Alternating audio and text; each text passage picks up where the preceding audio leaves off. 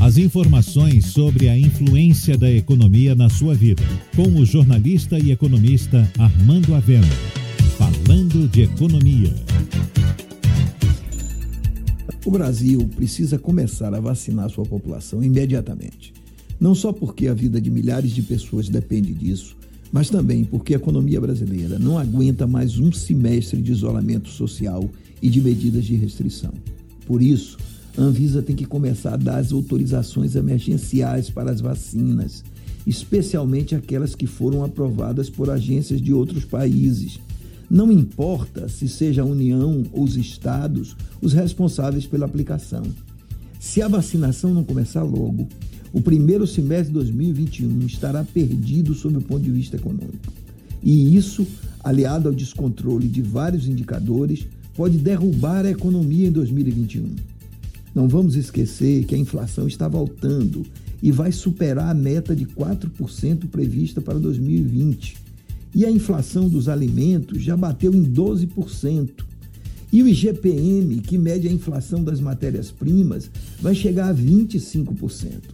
Além disso, para rolar sua dívida pública, o Brasil está pagando juros bem maiores do que a Selic, o que significa que o mercado não crê na capacidade do governo de resolver o problema. Como se não bastasse, o país vai começar o ano atolado na segunda onda da Covid-19 e sem o auxílio emergencial, sem as linhas especiais de crédito, sem a lei que permitiu a redução dos salários e da jornada de trabalho. E não haverá espaço fiscal para renovar esses benefícios sem o estouro do teto de gastos. Existe, é verdade, sinais positivos no mercado financeiro, com o crescimento do índice Bovespa e a queda na cotação do dólar. Mas esse movimento não sinaliza melhoria dos fundamentos da economia.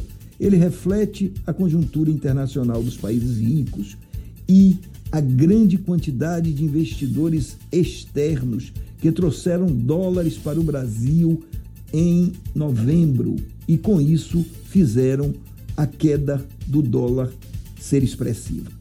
Mas se persistir o descontrole na política fiscal e o avanço da inflação, a euforia do mercado financeiro vai virar depressão. Esse cenário já aponta para um primeiro semestre muito ruim na saúde e na economia.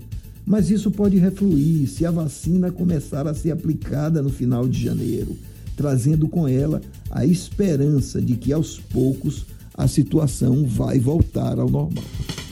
Você ouviu Falando de Economia, com o jornalista e economista Armando Avena.